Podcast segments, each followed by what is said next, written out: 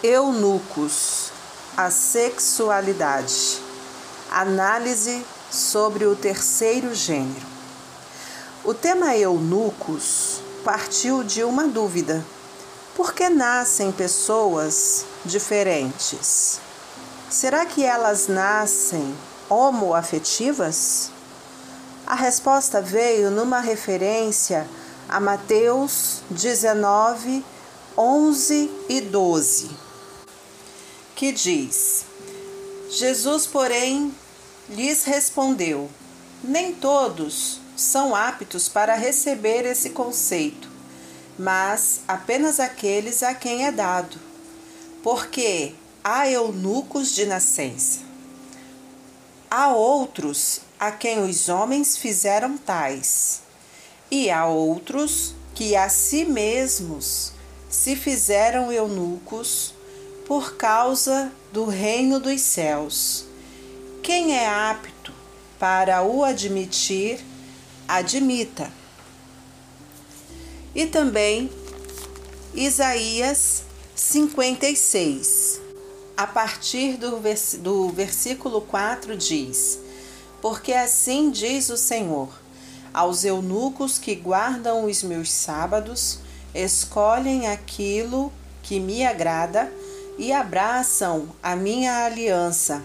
Darei na minha casa e dentro dos meus muros um memorial e um nome melhor do que filhos e filhas, um nome eterno darei a cada um deles que nunca se apagará. O assunto que vamos abordar é o resultado do estudo dessas passagens e outras que foram se encaixando. Tudo isso foi possível porque Deus é o único responsável pela palavra revelada.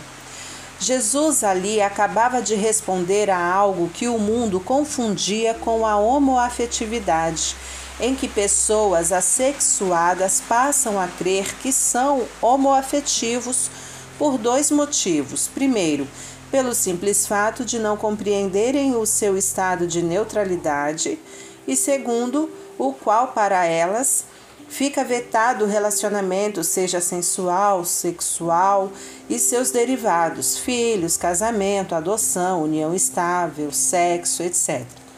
E por não compreender que a sua natureza, como nasceram, ou em que se transformaram, ou porque escolheram ser eunucos assexuados, é para glorificar a Deus.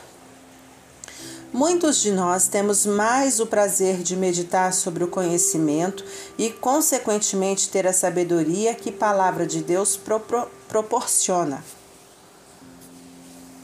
Por isso, vamos nos tornando cada vez mais superficiais e imaturos, incapazes de perceber o mundo à nossa volta.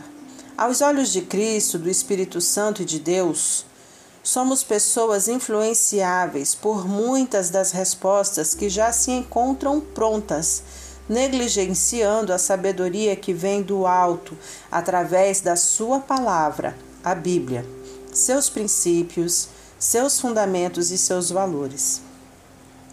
Este estudo não contém respostas prontas, mas certamente ajuda a pensar e meditar refletindo sobre esse assunto que até a presente época, para muitos, já estaria encerrado, ou seja, a homoafetividade como fator natural intrínseco ao nascimento. A homoafetividade vem ganhando cada vez mais espaço na sociedade, espaço esse que vem aos poucos entrando no arraial da igreja. Muitas vezes a comunidade cristã que deveria pregar a verdade vem aceitando como certo alguns comportamentos afetivos. Porém, devemos ter uma resposta condizente e bíblica diante daquilo que Deus espera de nós: equilíbrio e obediência a seus princípios. A Bíblia é uma, todos os seus textos são perfeitamente harmoniosos em uma sintonia singular. Assim, Jesus não admitiu a homoafetividade, pois tal afirmação maculam os textos bíblicos. Certos disso, então, que são os eunucos de nascimento que Jesus se refere? Qual sua natureza e relevância para o reino de Deus? Tratamos, pois, dos eunucos assexuados na tentativa de encerrar qualquer tipo de doutrinação de ideologia de gênero que vem sendo falsamente ensinada como verdade. O terceiro gênero, se referindo ao homoafetivo, é uma falácia.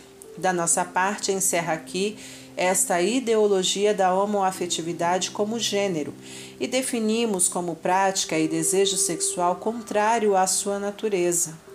Deus não cria ideologias e nem se agrada delas. Deus cria decretos e deles ele não abre mão. Só para citar alguns exemplos, o homem foi feito homem para a mulher e a mulher para o homem.